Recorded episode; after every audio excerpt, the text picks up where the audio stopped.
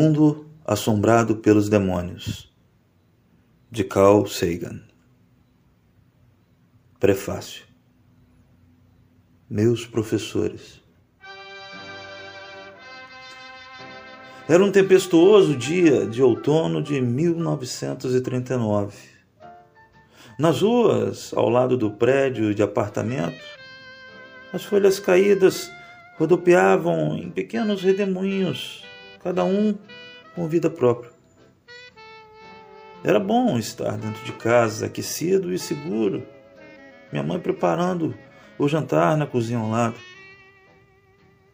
No nosso apartamento não haviam garotos mais velhos que implicassem com os menores sem motivo. Ainda na semana anterior eu me envolvera numa briga. Eu não consigo lembrar. Depois de todos esses anos, com quem eu tinha brigado? Talvez, talvez fosse com Snuni Agatha, do terceiro andar. E depois de um murro violento, vi que tinha enfiado o punho dentro do vidro laminado na vitrine da farmácia do de, de senhor Chester. O senhor Chester foi, foi solícito comigo. Não se preocupe, eu tenho seguro, me disse enquanto punha um antisséptico incrivelmente doloroso no meu pulso. Minha mãe me levou ao médico que tinha um consultório no andar térreo do nosso prédio. Com uma pinça, ele extraiu um fragmento de vidro. Usando agulha e linha, deu dois pontos. Dois pontos. Meu pai repetira mais tarde naquela noite. Ele sabia o que eram pontos, porque trabalhava como cortador da indústria de vestuário. A sua tarefa consistia em usar uma serra mecânica muito assustadora para cortar moldes. As costas, por exemplo, ou as mangas de casacos e trajes femininos, de uma enorme pilha de tecidos. Depois, os moldes eram levados para as filas intermináveis de mulheres sentadas à frente de máquinas de costura. Ele ficou satisfeito por eu ter me zangado a ponto de superar minha timidez natural. Às vezes, era bom revidar. Eu não tinha planejado fazer nada violento, apenas acontecera. Num momento, o Snune estava me empurrando e no momento seguinte meu punho atravessava a vitrine do senhor Chester. Eu tinha machucado o pulso, causando uma despesa médica inesperada, quebrando uma vitrine de vidro laminado e ninguém, ninguém estava bravo comigo. Quanto, quanto a Snune, estava mais amigo do que antes.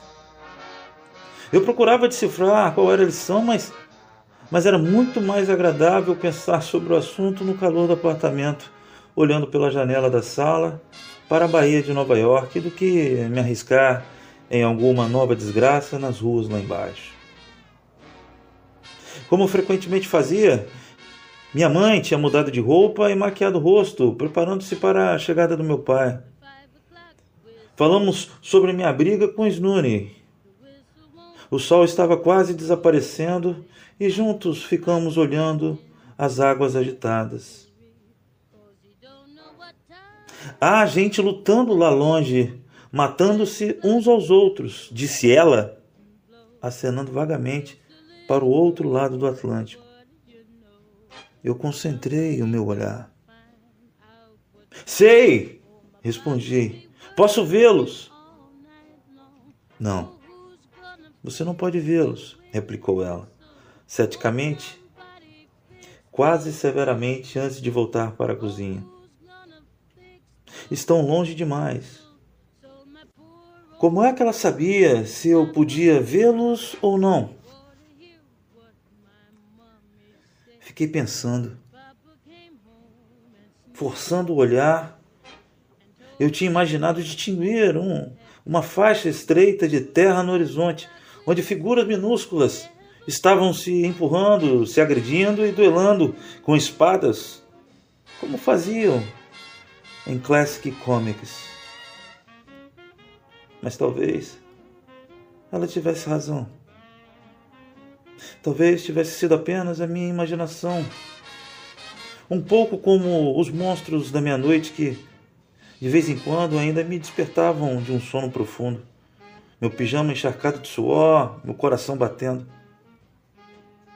Como se pode saber quando alguém está apenas imaginando? Fiquei olhando as águas cinzentas lá fora até que a noite caísse e me chamassem para lavar as mãos antes de jantar. Quando chegou em casa, meu pai me abraçou. Pude sentir o frio lá de fora quando encostei na sua barba de um dia. Num domingo daquele mesmo ano, meu pai pacientemente me dera explicações sobre o zero ser uma espécie de, de variável na aritmética, sobre os nomes dos números grandes que tinham sons desagradáveis e sobre o fato de não existir o maior número. Sempre se pode somar mais um, dizia ele. De repente, fui tomado por uma compulsão infantil de escrever em sequência todos os inteiros de um a mil. Não tínhamos folhas de papel, mas meu pai me ofereceu a pilha de papelões cinzas que andara guardando das idas de suas camisas à lavanderia. Comecei o projeto ansiosamente, mas fiquei surpreso por ver como andava devagar. Ainda não tinha ido além das primeiras centenas quando minha mãe avisou que estava na hora de tomar banho. Fiquei, fiquei desolado. Eu tinha que chegar a mil. Mediador durante toda a vida, meu pai interveio. Se eu me submetesse de bom grado ao banho, ele continuaria a sequência. Eu fiquei super feliz. Quando saí do banho, ele estava se aproximando de 900. E eu consegui chegar a mil só um pouquinho depois da minha hora habitual de dormir. A magnitude dos números grandes nunca deixou de me impressionar. Foi também em 1939 que meus pais me levaram à Feira Mundial de Nova York. Ali me foi oferecida a visão de um futuro perfeito que a ciência e a alta tecnologia tornavam possível. Uma cápsula do tempo foi enterrada, cheia de artefatos de nossa época, para o proveito dos seres no futuro distante, que espantosamente poderiam não saber muita coisa sobre as pessoas de 1939. O mundo de amanhã seria luzídio, limpo, aerodinâmico e, pelo que eu podia perceber, não teria nem sinal de pessoas pobres. Veja o som. Era o comando fantástico de uma das exposições. E efetivamente, quando o diapasão era atingido pelo martelinho, uma bela onda sinusoidal passava pela tela do osciloscópio. Escute a luz, exortava outro cartaz. E efetivamente, quando a lanterna brilhava sobre a célula fotoelétrica, eu conseguia escutar algo parecido com a estática do nosso aparelho de rádio Motorola, sempre que o mostrador ficava entre as estações. Estava claro que o mundo continha maravilhas que eu jamais imaginara. Como é que um tom podia se tornar imagem e a luz se tornar ruído? Meus pais não eram cientistas não sabiam quase nada sobre ciência. Mas, ao me apresentar simultaneamente ao ceticismo e à admiração, me ensinaram duas formas de pensar de tão difícil convivências centrais para os métodos científicos. Estavam a apenas um passo da pobreza, mas quando anunciei que queria ser astrônomo, recebi apoio incondicional. Mesmo que eles, como eu, só tivesse uma ideia muito rudimentar da profissão de astrônomo. Nunca sugeriram que, consideradas as circunstâncias, talvez fosse melhor eu ser médico ou advogado.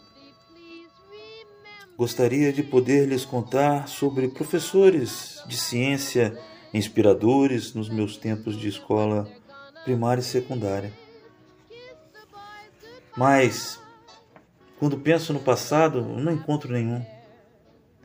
Lembro-me da memorização automática da tabela periódica dos elementos, das alavancas e dos planos inclinados da fotossíntese das plantas verdes e da diferença entre antrácito e carvão betuminoso.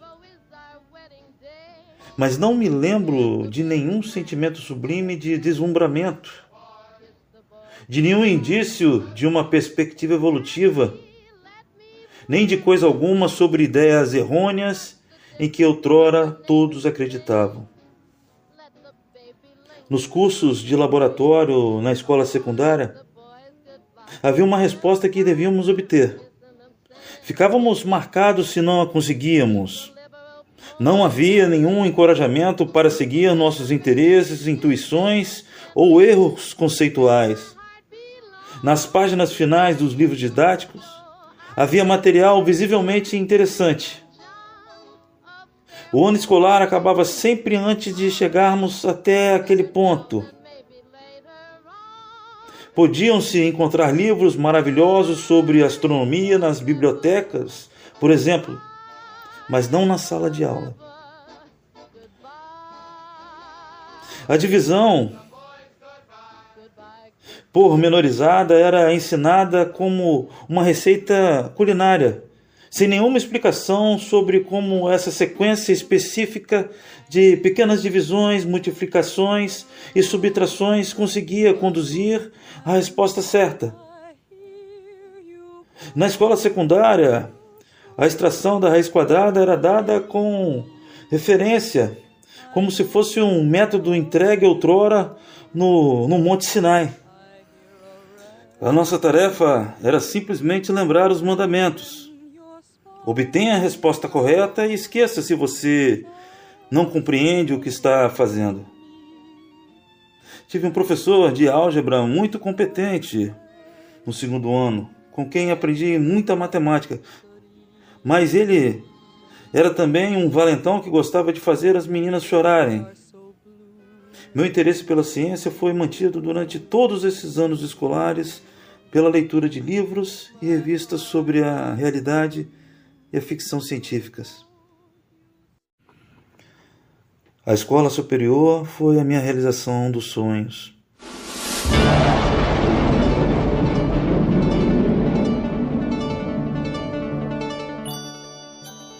Encontrei professores que não só compreendiam ciência, mas eram realmente capazes de explicá-las.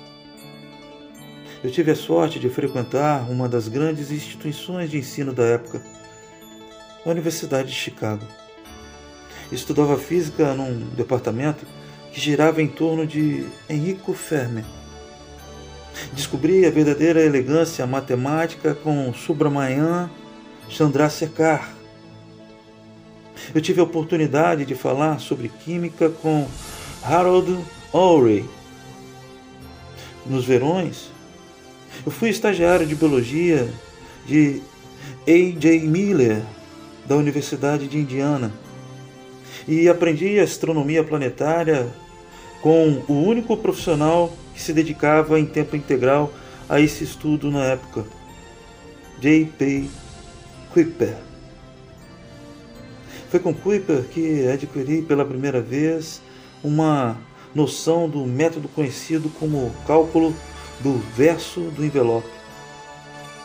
Se lhe ocorre uma explicação possível para determinado problema, você pega um envelope velho, apela para o seu conhecimento de física básica, rabisca algumas equações aproximadas sobre o envelope, substitui as variáveis por valores numéricos prováveis e vê se sua resposta roça a solução do problema. Senão, tem que procurar uma solução diferente. Esse método corta as tolices assim como uma faca passa pela manteiga. Na Universidade de Chicago, também tive a sorte de participar de um programa de educação geral planejado por Robert M. Hutchins, em que a ciência era apresentada como parte integrante da magnífica tapeçaria do conhecimento humano. Considerava-se impensável que alguém desejasse ser físico sem conhecer Platão, Aristóteles, Bach, Shakespeare Gibbon, Malinowski e Freud, entre outros. Numa aula de introdução à ciência, a visão de Ptolomeu de que o Sol gira ao redor da Terra era apresentada de forma tão convincente que alguns estudantes se flagraram reavaliando seu compromisso com a teoria de Copérnico. No currículo de Hutchins, o status dos professores não tinha quase nada a ver com a sua pesquisa. Inflexivelmente, ao contrário do padrão moderno da Universidade Norte-Americana, os professores eram avaliados pelo seu ensino, pela sua capacidade de informar e inspirar a próxima geração. Nessa atmosfera inebriante, consegui preencher algumas das muitas lacunas na minha educação. Grande parte daquilo que era profundamente misterioso, e não apenas na ciência, tornou-se mais claro. E também testemunhei em primeira mão a alegria que sentem aqueles que têm o privilégio de revelar um pouco do funcionamento do universo.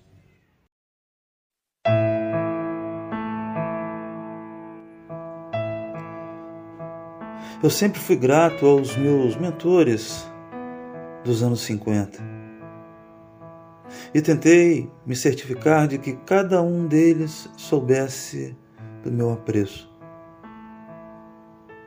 Mas quando recordo o passado, parece-me claro que não aprendi as coisas mais essenciais com os meus professores da escola nem mesmo com os mestres universitários. Mas foi com meus pais, que nada sabiam sobre ciência, naquele remoto ano de 1939. Carl Sagan